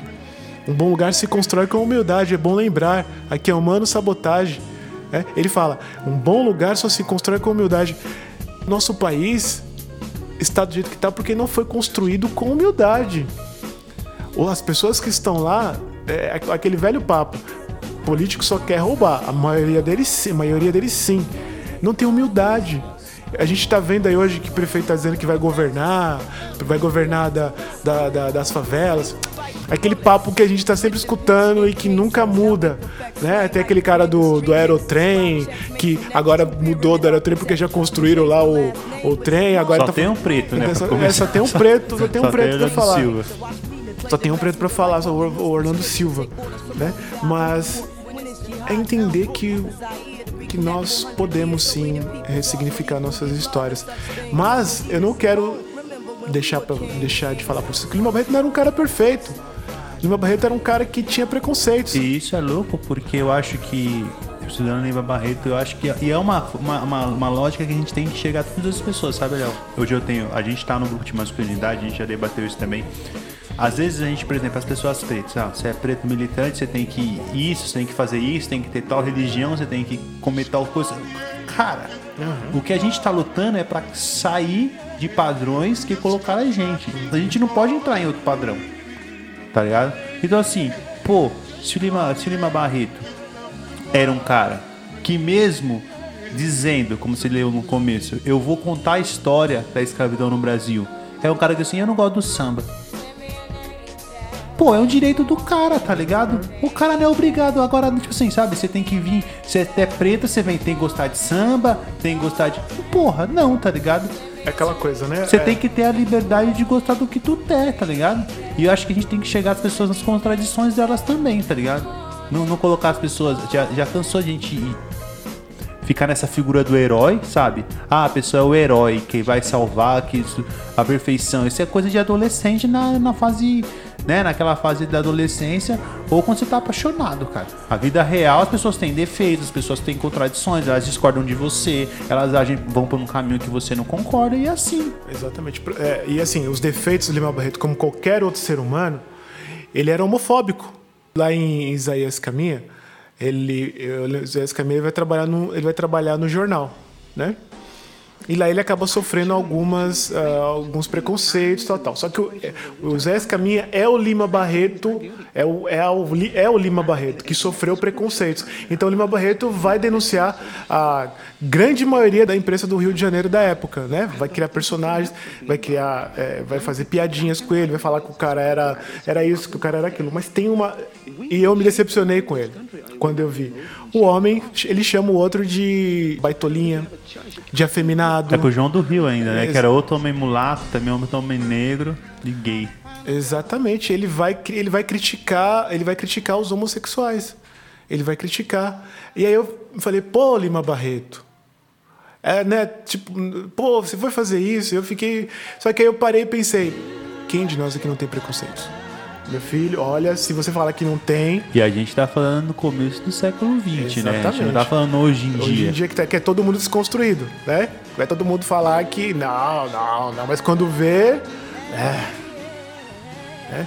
Ah, eu, tem aquela coisa que o, o Nacionais vai cantar lá naquela música lá, qual mentira eu vou acreditar?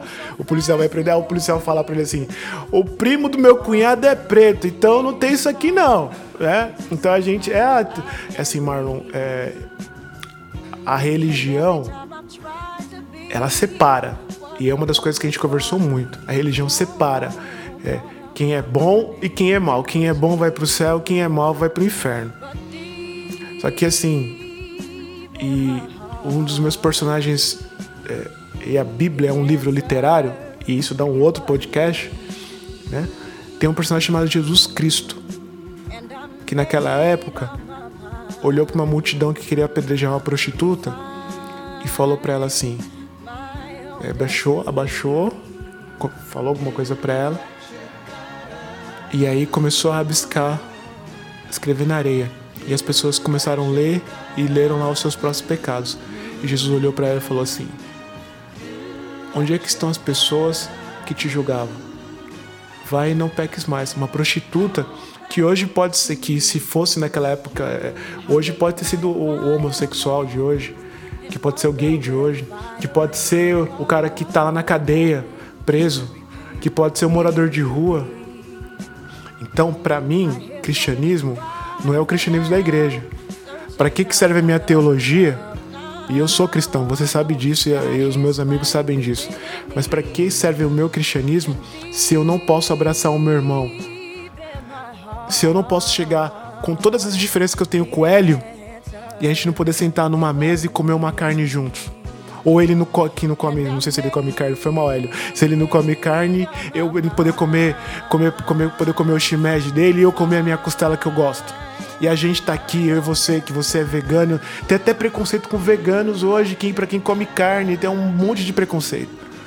E é, é, Jesus Cristo fez esse caminho de mostrar que religião de verdade não se faz dentro do templo. Religião se faz ali na rua, com o morador de rua que não tem o que comer. Porque é muito fácil ser cristão dentro da igreja. E o Lima Barreto em Isaías Caminha vai falar desse, desse cristianismo de dentro da igreja. O cara era muito bom que ele vai discutir isso em Isaías Caminha. Ele chama de os Bíblia. Quando você lê os Bíblias, você identifica a religião, você identifica os adventistas do sétimo dia, é religião que eu faço parte, igreja que eu faço parte. E ele vai dizer que é um povo que se reúne aos sábados para cantar, né? Nós conhecemos os adventistas do sétimo dia. Mas ele vai falar da, ele vai falar da esperteza dos pastores em tirar o dinheiro das pessoas. E aí eu quero usar, me apropriar de uma frase do Emicida. É muito grave quando você tira o Deus das pessoas. Quando você escreve, quando você diz para as pessoas que elas vão ter aquela bênção se ela der dinheiro. Meu, isso é muito grave. Sim. É muito grave, porque você tira, você tira o sonho da pessoa. Você acha que só você vai conseguir aquilo se você colocar lá no envelope 10% do seu salário ou tudo. Isso é muito grave. O Lima Barreto vai discutir isso em Isaías Caminha. Então nós temos aqui um homem negro, favelado, jornalista, que não gostava de futebol, que bebia pra caramba, que foi internado duas vezes, que discute essa parte de coisa que a gente discutiu e que a gente pode discutir muito mais. Por exemplo, quando ele fala que vai escrever o livro, a, a, o livro vai escrever sobre a história da, da escravidão no Brasil, ele está se baseando no livro do Germinal do Emile Zola, que é um livro fantástico. Eu recomendo para todo mundo ler esse livro. Né? O Germinal, ele escreveu a história do Germinal negro. Imagina só se esse cara, se esse cara não morre, o que nós teríamos de literatura? E eu, tô, eu tô falando apenas dos, dos, dos, romances dele e dos diários dele. Eu não, entrei, eu não entrei nos contos dele. Eu não entrei nas crônicas dele. Porque se a gente entrar nas crônicas deles, vai ter assunto. Vai ter assunto pra caramba. Por exemplo, a arte. Em que nós idolatramos muito mais os, os escritores, artistas de fora do que os nossos. A gente olha lá para fora a gente fala Tupac, a gente fala de tanta gente, mas a gente esquece que aqui a gente teve quem? Que a gente teve sabotagem, que a gente teve o Pixinguinha, que a gente tem o Bezerra da Silva, que a gente tem a Dona Ivone Lara, que a gente tem a Djamila Ribeiro. Né? E a nossa arte está esquecida, porque nós esquecemos. E ele vai discutir isso quando ele vai falar da língua que ele vai que, ele, que o Policarpo, que o Policarpo escreve escreve uma petição para que a língua mãe seja tupi. A gente vai discutir isso e vai discutir também que o Ricardo Coração dos Outros é um professor de, de violão. E quem naquela época gostava de violão era o quê? Era vagabundo. Não era boa pessoa. É? E o que era bom eram as, eram as coisas que vinham de Portugal, não aqui do Brasil. E o Brasil sempre com essa mania desde sempre, diminui o que nós temos. Hoje a gente diminui o nosso futebol, a gente diminui a nossa culinária, a gente diminui a nossa literatura, nós diminuímos tudo. Porque lá de fora é melhor. Só uma deduzinha aqui. Quando eu era moleque, eu escutava jogo do Corinthians na Rádio Globo, vários jornalistas diziam assim: porque o Brasil tem que fazer que nem a Europa, fazer com que as pessoas sentem e assistam os jogos sentados, sentadas o, futebol tem que ser, tem que ser um negócio. Olha como é que tá os estádios brasileiros hoje. Quem lembra, quem pegar, quem pega as imagens do Maracanã, do Morumbi, era uma festa. Era uma festa de gente branca, preta, aquelas bandeiras, camisa do Corinthians, do Palmeiras. Tem a violência hoje, tem. Mas hoje, olha como é sem graça. Eu, e a Arena Corinthians é uma delícia. Gourmetizou, né? Gourmetizou é uma delícia e a Arena Corinthians, né? Mas no teu alambrado do Pacaembu, no teu a geral lá do Maracanã, né? Onde é, hoje para entrar no estádio você paga 80 reais. Quem tem 80 reais para entrar no estádio? Sim. Teve Por... um dia que eu fui na na Arena Corinthians aqui, que eu moro perto, eu passei assim os carros que estavam Não era um carro de pessoas da Zona Leste, não, de verdade. Assim, se for, é tô a pé pra lá, tá ligado? E, e, é uma pesquisa que eu tô fazendo, que eu tô fazendo. Você pegar quantos jogadores negros tem nos principais clubes da Série A do futebol brasileiro, você vai perceber que o número diminuiu bastante em relação ao, é, por exemplo, ao Vasco da Gama, que era um clube de elite, que foi o primeiro clube brasileiro, o, o, o Vasco e o América do Janeiro, que tinham, tinham negros no seu time. Hoje, quantos jogadores negros tem, por exemplo, no Palmeiras, no Corinthians? Quantos técnicos negros tem nos times? E aí hoje, assim, é, é, o de fora é melhor, do Brasil não presta. E o Lima Barreto vai discutir tudo isso num, num romance de 160 páginas.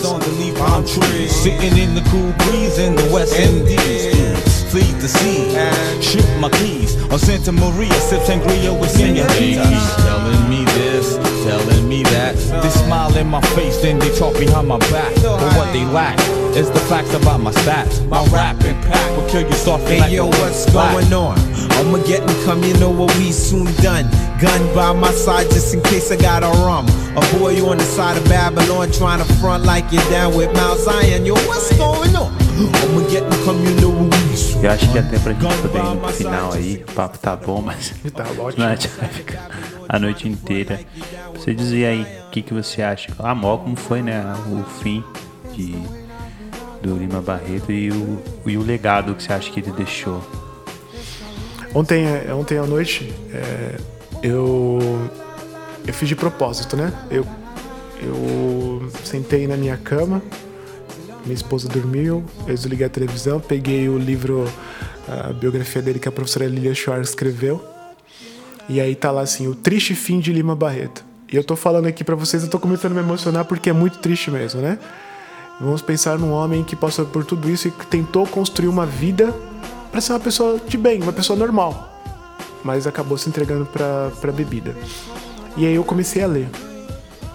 E o Lima Barreto, ele morreu. Ele morreu no dia 1 de novembro de 1922. né? Ele teve um ataque cardíaco fulminante. Ele estava deitado na cama dele, lendo um livro. E olha só que curiosidade, né? Ele, a irmã dele, o pai dele com problemas num quarto e ele no outro.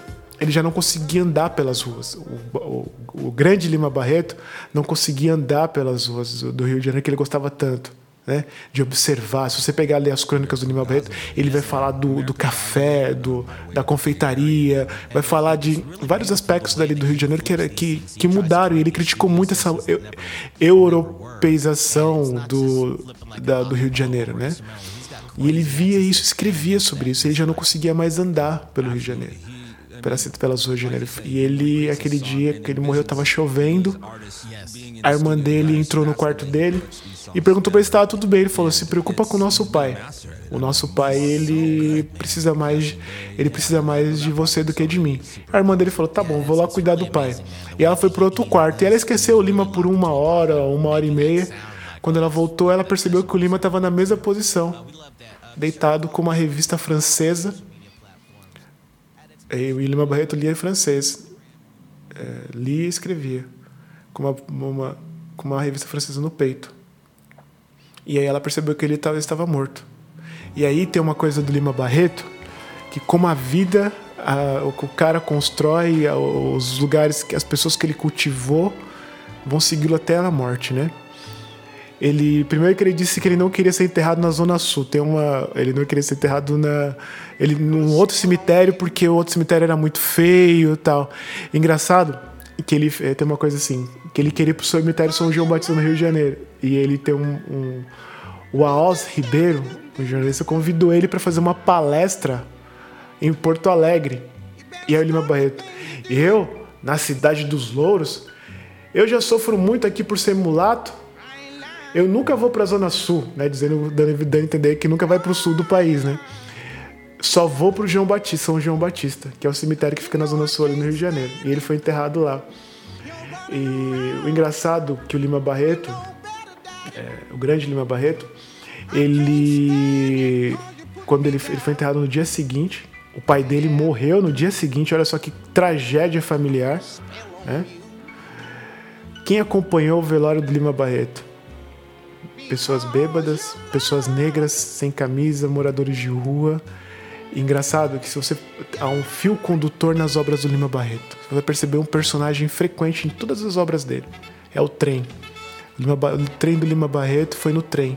O trem que ele usava para vir do centro pro, pro subúrbio, do subúrbio pro centro, em que ele obse- observava as pessoas, serviu para carregar o corpo dele até a zona sul.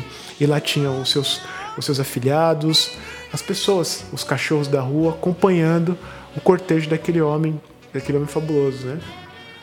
Ele foi enterrado, né? E, e ele deixou um legado muito importante para nossa literatura. E a pergunta que ele faz para nós o que é o Brasil? Você conhece o seu país?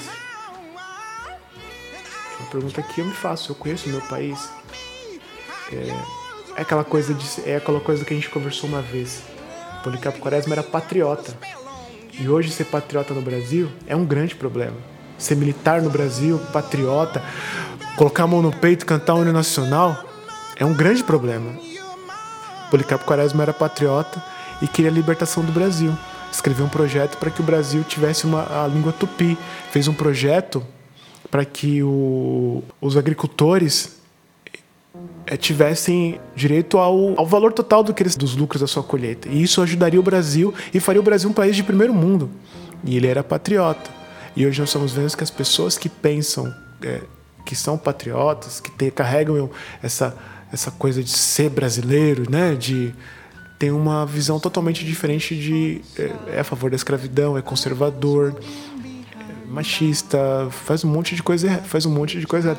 Não de quem, não que quem seja, é, vou usar o termo, vai de esquerda, não faça a mesma coisa, né?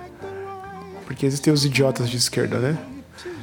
Mas eu tô falando de um cara que que deixou pra gente essa pergunta. Você conhece o país que você mora? Eu sou patriota, mas eu estou lutando pelo meu país.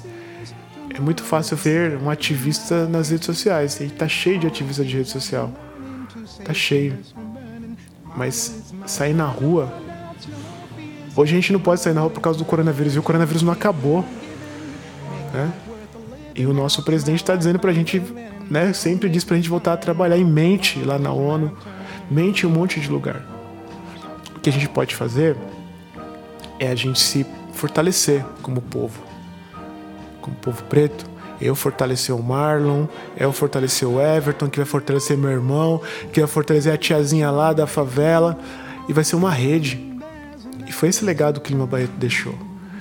Que, de que quando eu me reconheço, eu consigo conhecer o outro. E o que, que é isso? Ubuntu. Quando eu consigo reconhecer, quando eu me reconheço, quando eu reconheço o meu povo, a minha cultura, eu reconheço o outro. Eu reconheço que o outro depende de mim. Então foi esse legado que ele deixou, é, de que é, independente, independente de todos os traumas que a gente passou, a gente tem um caminho muito bonito que é a arte, que é a arte que vai nos libertar desse caminho, desse essa nojentice de que o Brasil e o mundo também está vivendo, porque não é só o Brasil, o Brasil não é um, o Brasil não é um, um um país isolado do mundo e que tem essa só o Brasil que está vivendo isso, mas muitas pessoas estão, muitos países estão vivendo isso. Então, como professor, meu apelo para você que está escutando é para que você é, tenha mais interesse na leitura, né? porque você não vai, você não vai ser uma, um, uma, um, um homem incrível, uma mulher é, incrível que vai saber discutir qualquer coisa sem ler. Sem ler. É, você não vai saber eu, estude sim. E se você é, se você é economista, leia Marx, leia, vários, leia de tudo. Leia de tudo. Seja um cara que uma, um homem e uma mulher que vai saber responder as várias questões da vida. Porque eu, Leonardo, eu tenho que saber responder para o meu aluno que é um substantivo. Eu não vou poder falar só de literatura para ele. Se ele perguntar para mim o que é substantivo, eu falar, ah, lê Lima Barreto que você vai saber. Não.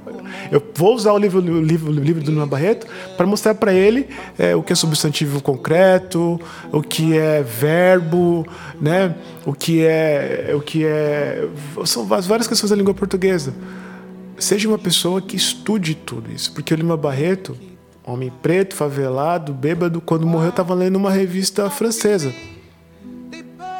né? O Machado de Assis, com 17 anos, criticou essa de Queiroz. O essa de Queiroz. Né?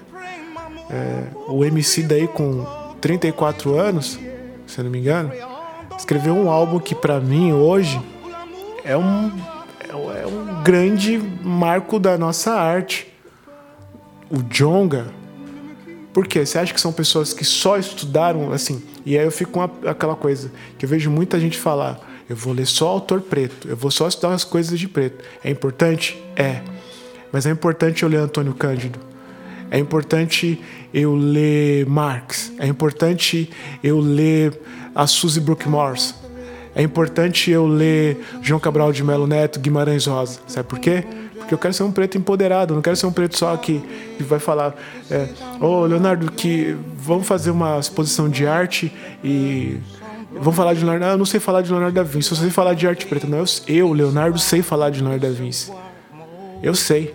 Eu estudei muito. Então, esse é o legado do Lima Barreto. Preto, estude, vá atrás, corra atrás. Você vai sofrer com isso. Você muitas vezes pode até morrer no limbo como eu morri. Mas o que vai ficar, é, e é o artista quando morre, quando você deixa um legado desse, você pode morrer do jeito que for, mas o seu legado fica. O seu legado fica. O que você e olha só que a gente está falando de um homem que viveu, que nasceu escravizado,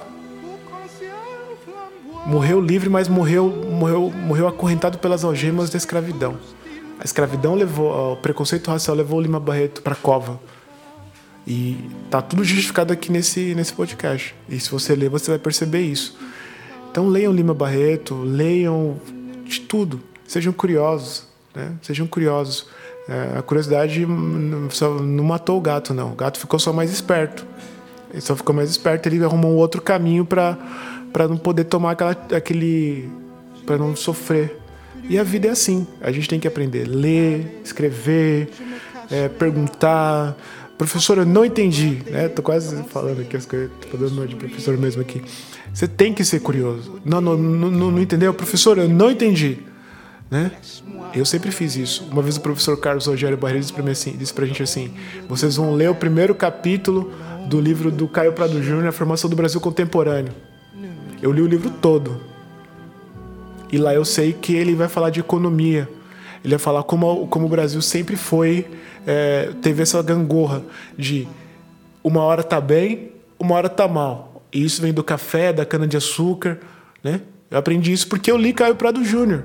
Se eu não tivesse lido ele, eu não teria aprendido, eu não, ter, eu não saberia disso. Se eu tivesse me focado só em outra coisa, eu sei, por exemplo, falar de verbos, eu sei falar de crase. Por quê? Crase é um negócio difícil. Eu tenho que estar estudando sempre isso daí.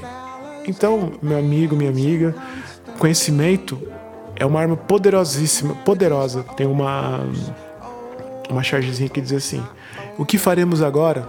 O que faremos agora?" Aí a outra pessoa responde: "Nós faremos poesia." Esses canalhas detestam poesia. Ah, Leonardo, eu não sei fazer poesia. Seja uma poesia, né? Porque toda pessoa é, é um ser linguístico. Se você é, você é um ser linguístico, você você produz você produz é, é, você produz arte, você produz fala, você pode produzir amor e carinho, você pode ser uma poesia viva para as pessoas. né? Você não precisa escrever só. Então, esse é o legado e meu apelo para as pessoas, para que nós fujamos dessa ignorância que está tomando conta do nosso país. E se alguém quiser conversar, me manda o WhatsApp, me, procura nas redes sociais, me procura no. no- enfim, eu tô aí para conversar, para poder ser um agente de transformação. Né? Eu sozinho eu não posso mudar o mundo, mas eu posso plantar uma semente. E o Lima Barreto não mudou o mundo, mas ele plantou uma semente poderosa. E olha só, eu sou parte disso, né? E nós estamos aqui hoje, depois de quase aí, ano que vem, é, daqui a um ano, 1920, em- agora em 2022, faz 100 anos que ele morreu. E nós estamos falando de um cara muito bom, assim, para não falar um palavrão, né? Ele é um cara incrível. né? Então fica isso, Marlon. Fica, fica esse meu apelo pra, pra, pra galera aí. Ô, Léo, obrigado, mano. Obrigado por você ter vindo. Foi muito bom o papo. Eu acho que é, fica também da gente conhecer autores que né, não são tão hypados e entender outras pessoas que também sempre fugiram de uma uma linguagem comum. Você falou de linguagem, as pessoas sempre que discutiram, né? Aquela coisa da novela. As pessoas sempre de novela, é sempre aquelas pessoas ricas, que, que tem aí tem o núcleo pobre ali, mas é sempre discutindo o Brasil a partir de uma ótica de pessoas com dinheiro e posse, como na verdade a ótica do Brasil, da maioria da população, é outra ótica, de pessoas pobres. E como se disse do Dema Barreto, eu achei maravilhoso, eu não sabia que no enterro do cara só tava a aristocracia suburbana, né? Exatamente. Só tava a aristocracia suburbana. Então eu agradeço, Léo. Aí a gente tem o momento dos salves. Vamos pros salves. blue years. Now I want New Year's every Eve. E é o momento de você mandar um salve pra quem você quiser aí, um abraço e, e é isso.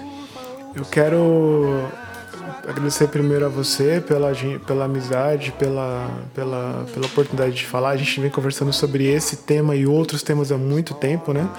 Obrigado pela oportunidade. Quero agradecer aos meninos lá do Masculinidades, que sempre com, com as discussões e a gente tem, tem evoluído bastante.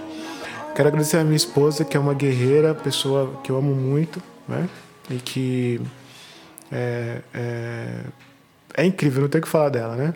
Quero agradecer, ah, quero agradecer aos meus professores, porque se eu estou aqui, né? é, se eu estou aqui é porque eu aprendi muito com eles e quero agradecer aos meus alunos também, que são pessoas que me desafiaram e quero agradecer, eh, eu não posso deixar de falar isso, eu quero agradecer a Deus, que eu sou cristão e eu sempre agradeço a Deus pelo, eh, pela vida e pela, pelo conhecimento que eu tenho acesso e que, e que e pela, pela, pelas correrias que eu faço para ser uma pessoa uma pessoa melhor todos os dias, né? Porque eu acredito num homem, e eu vou parafrasear aqui o Racionais, que andava pela rua, conversava com um mendigo, que tinha uma cor e que era um homem preto. E a Bíblia vai falar que ele não era um homem bonito, né? Ele não era bonito, que não era bem visto, né? Até na Bíblia fala isso, que o homem preto não é bem visto, né? Então fica aqui meu agradecimento a todos vocês que, que lutam pela educação no Brasil todos os dias. Obrigado. Quem quiser seguir o Léo nas redes sociais, Léo Francelino. é arroba Léo Francelino com dois L's. Isso, no, É. no Facebook é Leonardo Maria Francelino e no Twitter é Professor Leonardo. Quem quiser me chamar lá para trocar uma ideia e dialogar mais um pouquinho, não só sobre Lima Barreto, mas por qualquer questão, qualquer outro livro que você Sabotagem. tenha, sabotagem, Bezerra da Silva, né, que é um monstrão, enfim, qualquer outra Quiser coisa. chamar o Léo pra falar de literatura aí, bicho tá disposto? Se quiser falar de linguística, verbos irregulares, ququalquer outra parada, a gente tá junto aí. Beleza, Léo, obrigado, hein? Falou, galera. Obrigado, tchau, Tchau. Blooms upon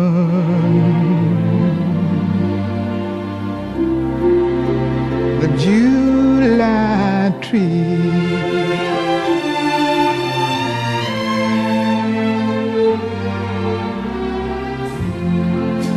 true love blooms for the world to see. True love blooms for the world to see.